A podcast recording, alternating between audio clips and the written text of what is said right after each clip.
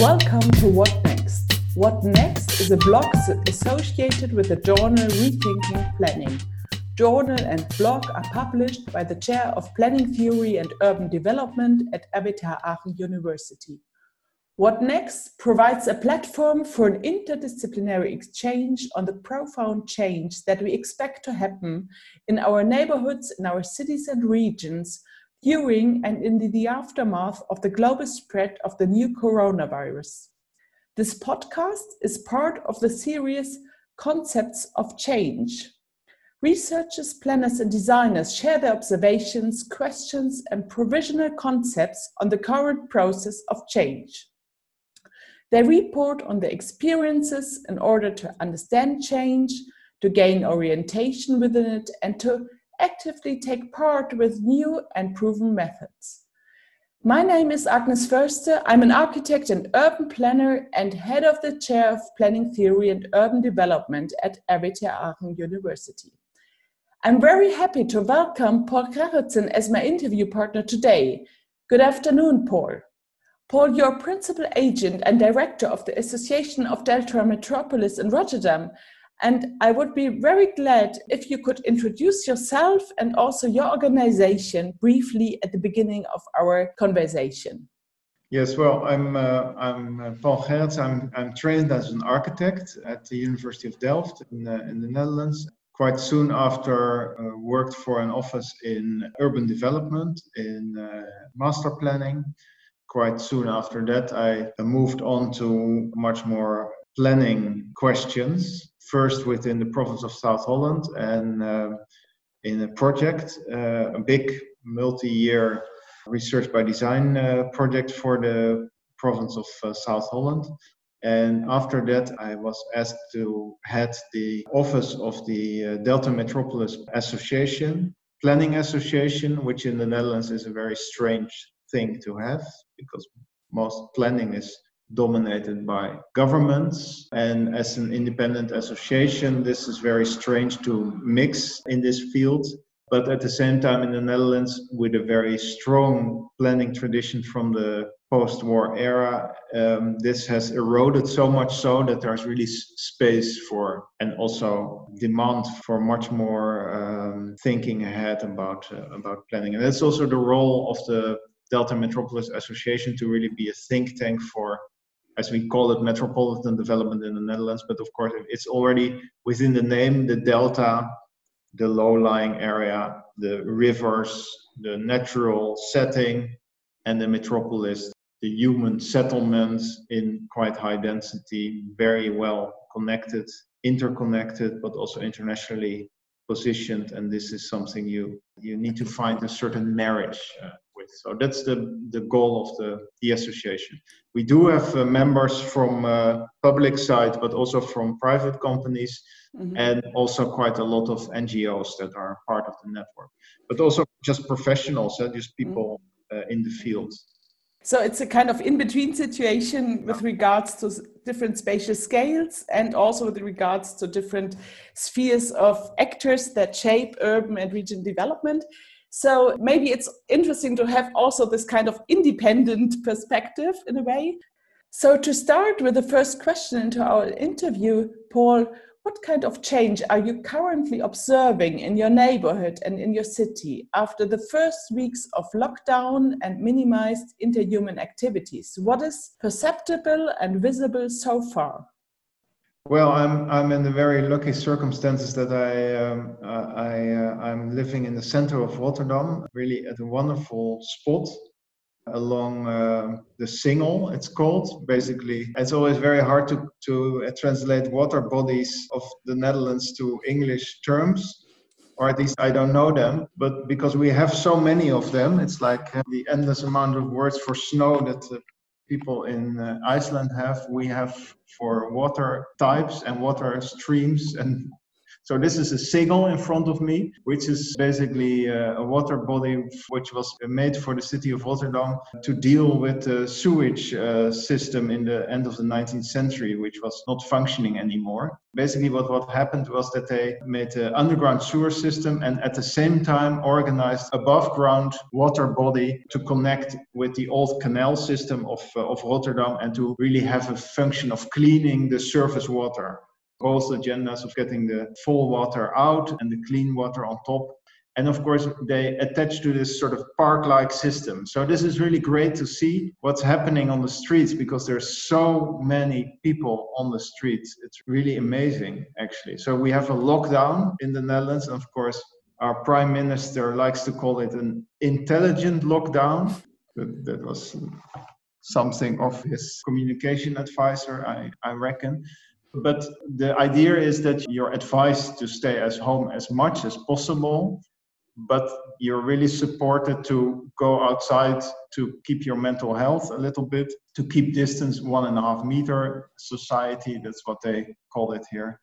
Probably, I don't know what the distance is in Germany, but probably something like that as well. So everybody has to keep one and a half meter distance from each other and uh, and that's what I see happening. So people are on the street. There's much less traffic. Nobody travels for his commute anymore if it's not really necessary. So there's much less cars. Public transport's almost empty. I have a tram running in front as well along the Singel. It's almost empty. And on the street, there's a lot of people. And they really now value also this green structure, which is very close to their homes, much more than in previous times when they would take the plane to go to uh, Bali or whatever. I'm so amazed by the sky. It's really so blue, wonderfully blue. It's without airplanes.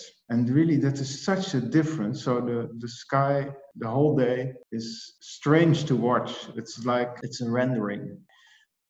So that's uh, that's interesting to see, and I think more than people want to admit, they uh, they sort of seem to value this as well.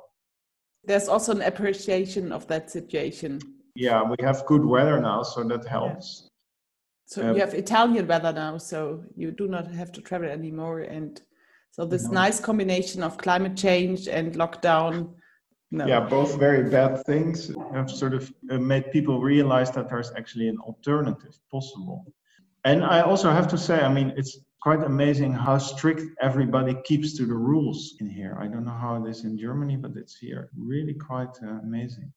So this one and a half meter distance is taken very seriously, and you're allowed if you um, are one sort of uh, family unit. If you live in the same house, you're allowed to go together, but they appreciate it if you don't do this. And you see a lot of people avoiding that. Sometimes you see couples walking around or a family walking around, but most people are there just by themselves and, and take a stroll.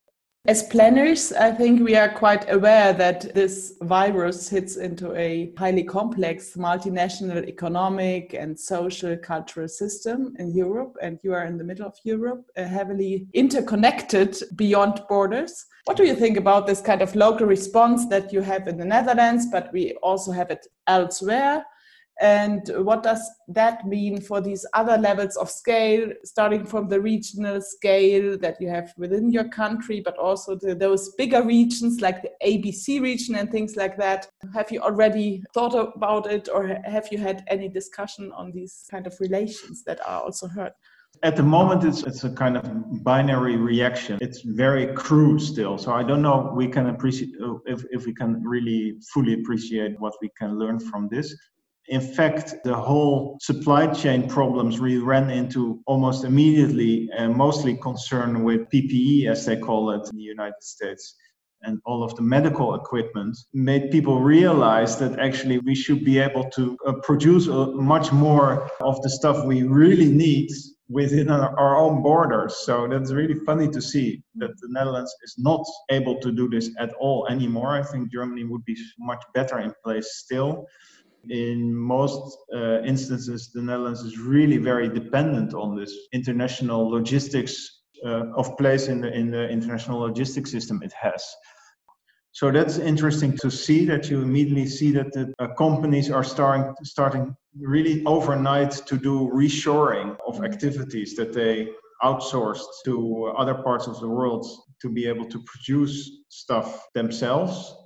And there's also appreciation of that because suddenly they are the heroes if you're able to make like a shield for, before your eyes, uh, someone made out of plexiglass uh, kind of thing, and then suddenly this is amazing discovery. So that's definitely one thing. And the other thing is, of course, that the online purchases in the Netherlands have gone up even further than what was already the case. And they also expect that this will have a sort of lasting effect. So that's a sort of a counter development, you could say, where where we are even uh, more focusing on uh, on highly ICT-driven logistic systems for almost everything we as consumers uh, want. And that, of course, also has impact on the way our main streets are built up like. And of course, it's very much the question of what will return from that because they're just deserted places at the moment. And I think, especially in, the, in Rotterdam, where you have, of course, the whole post war uh, division of functions uh, within the center built up with a shopping street just for that and nothing else, um, walking area. Um, which is now literally just empty because the shops are just closed. The only shops that are open are the ones that provide you with a mobile phone and there you have to stand in line. It looks very strange with one meter, one and a half meter distance between each other to uh, to to get your iPhone fixed or whatever you need for for that moment. Super strange. So I I don't think we can say much about what kind of lasting effect uh, that will have. But what I do think is is maybe much more important. But maybe I'm going ahead too too much. But I think it's interesting to see that most people suddenly realize that as a society we can change, and this is really uh, as a phenomenon interesting to see. Of course, the professional discussion this is taking a lot of attention but as a society to see that kind of change that is possible almost overnight is very interesting. And also for the politicians and the and the sort of the executive within all kinds of levels that is for them uh, interesting to see that this kind of option would be there. And then of course i think what is a little bit problematic but that's also why i think this your initiative is so interesting to try to formulate what you would need to put in place, what's the instrument of this change, to reflect on that and to collect that is, I think, very valuable. The Netherlands, you see that it's actually very a very conservative country in terms of its spatial development, has become completely.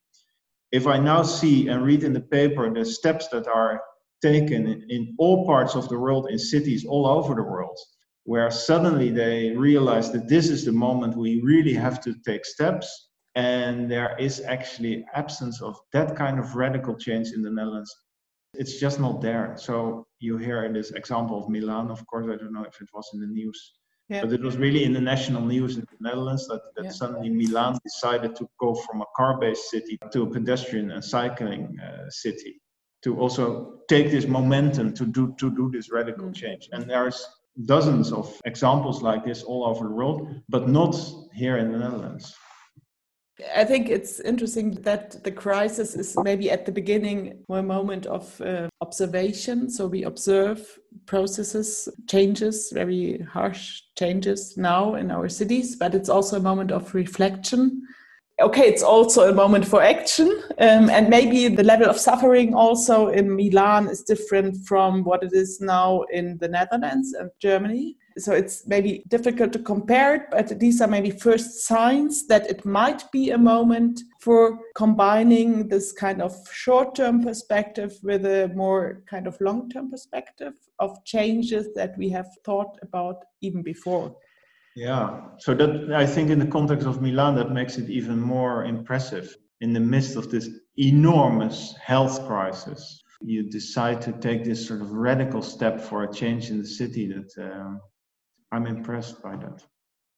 What is interesting, um, maybe also in your case, is that you have started a process calling the new planning some years ago. So it's an ongoing process, and you have planned a lot for also 2020. So this was a kind of call for action and also call for participation. You invited other planners and also practitioners and people from academics to think about shall we or could we kind of renew uh, what we think is planning and the planning activities I'm wondering what you think at the moment about your process that you have started. What issues have you discussed before, and to what extent do you think they are relevant still in our current situation? So basically, the new planning it's an it's an international comparative study, and also takes the aim to really take lessons from elsewhere uh, but in essence, it's a, it's, it's a very Dutch rooted project. And that's also why it, it received this title.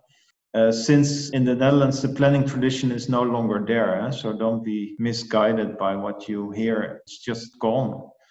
At the same time, we're as a society confronted with really, really big challenges. And these challenges have become so enormous and also acting on them has been postponed for decades now. That it's literally the case in the Netherlands now, uh, two years in a row, that the judge ruled that the government has to act. It has to act because it, it's no longer within boundary of the of the law. What they're not basically what they're not doing. Huh?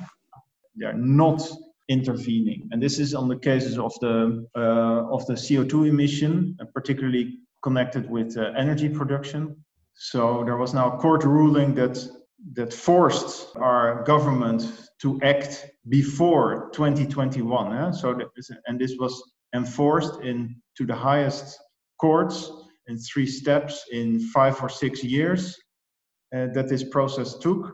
And at the end of the year, last year, they, they were overruled once again, and it was said you have to meet the target of 2020 you have to do it. Reduction of 25% CO2 emission from 1990.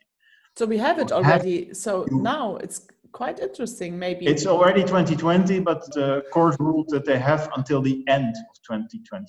January 1st, they have to mm. to make meet this uh, this goal they decided themselves eh, to meet this target. They just mm-hmm. they just put it in law themselves, and now the court says you ha- you then have to act on it, and you can you could have done much more, mm-hmm. and you're actually endangering mm-hmm. uh, your population. As a government, you have this obligation to take care of your population. So it's very interesting eh, that this is happening. So they have to act now suddenly actually, they are helped enormously yes, now by the corona crisis yeah. because they, they will maybe, maybe, maybe be able to, to meet their target because of this, uh, this crisis.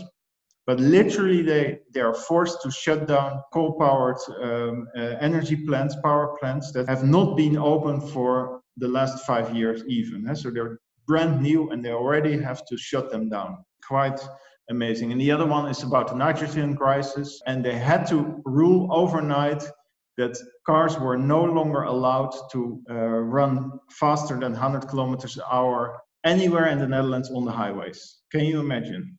Overnight, they had to decide this. And just five years prior, the same government, the same political color, decided that it would be possible not to drive 120 but 130 on the highways because we always look to Germany. It's really strange to see that this kind of situation is happening. So they're forced to act.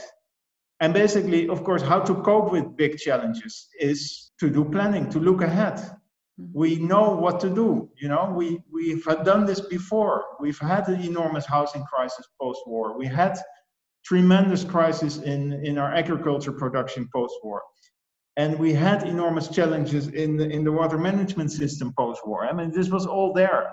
Mm. And what was done? Well, you made a plan and you think about the far future and you think how to achieve this.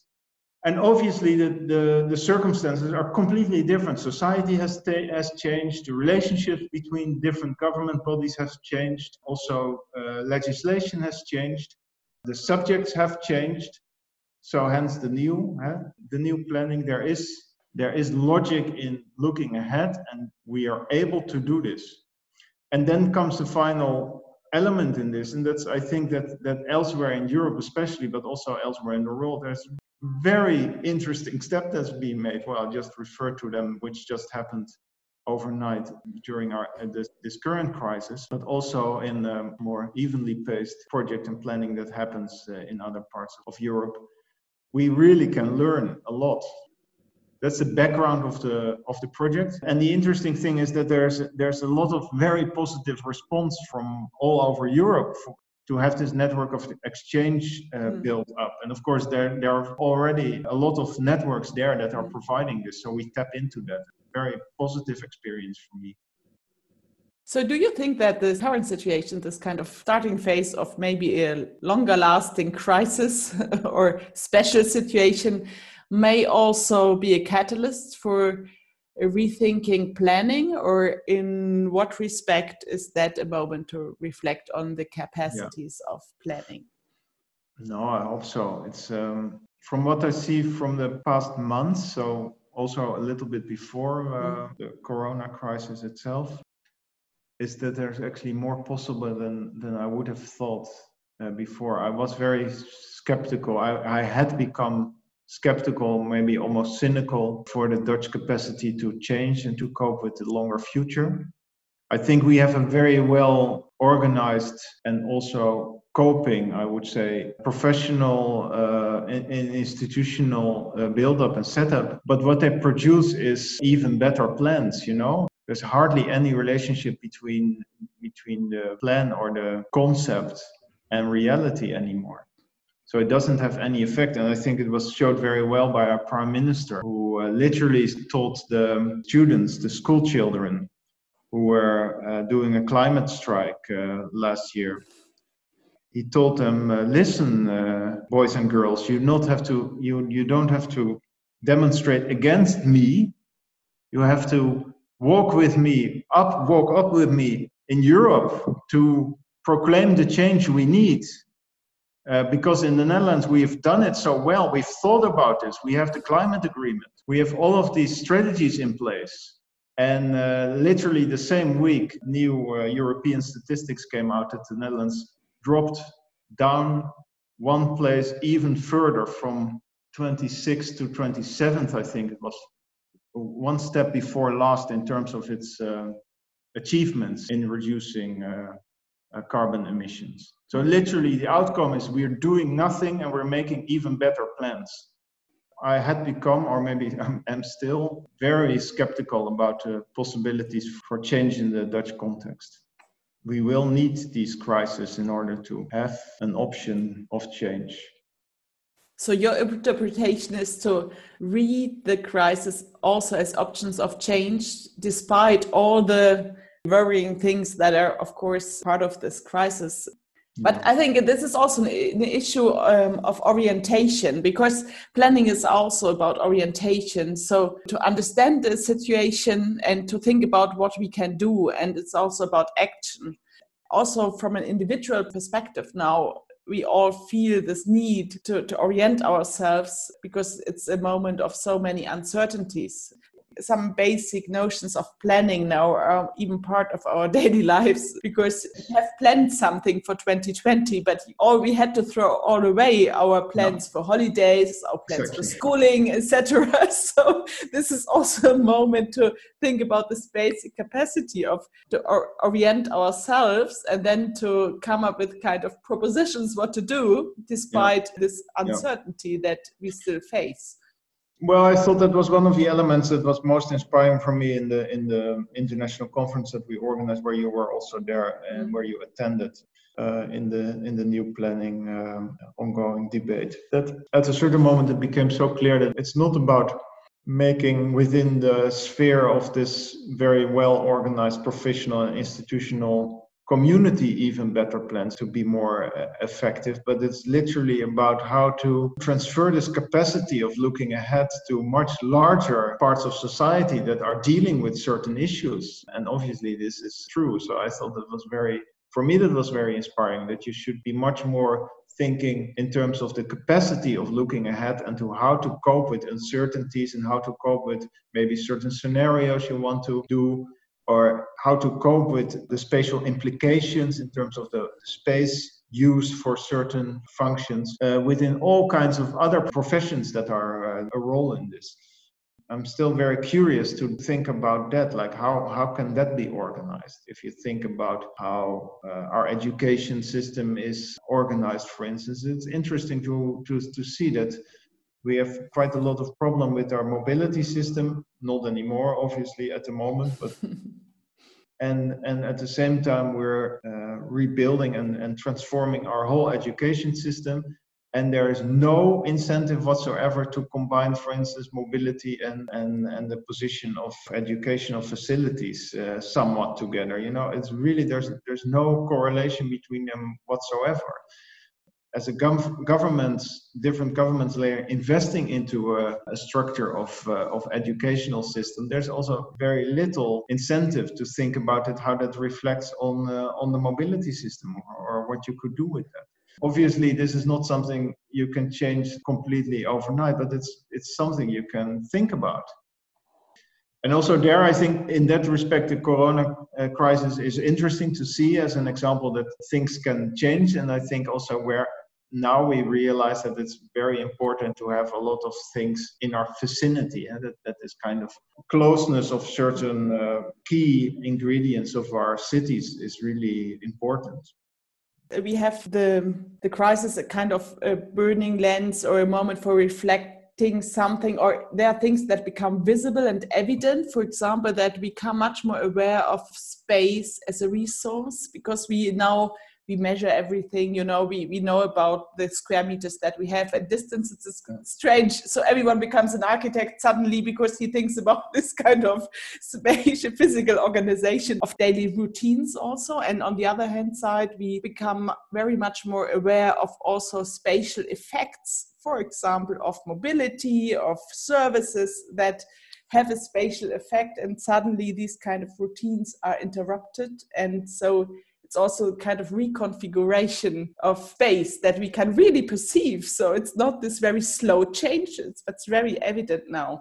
So find a kind of find a face for our interview. I would be very interested in you, what you think, what planners and designers maybe can learn from the current situation and for their future practices. And you may maybe also relate it to what you have as plans for your ongoing process of the new planning for 2020 to 2021 it's almost too too early to really answer that obviously but it's uh, that's also i think why your initiative is so uh, so timely because i think uh, the biggest thing we have to learn also adding to not to not thinking in sort of developing our own skills even further but how to transfer these uh, kind of skills is also that I think in uh, we we would have to learn much better to seize the moment.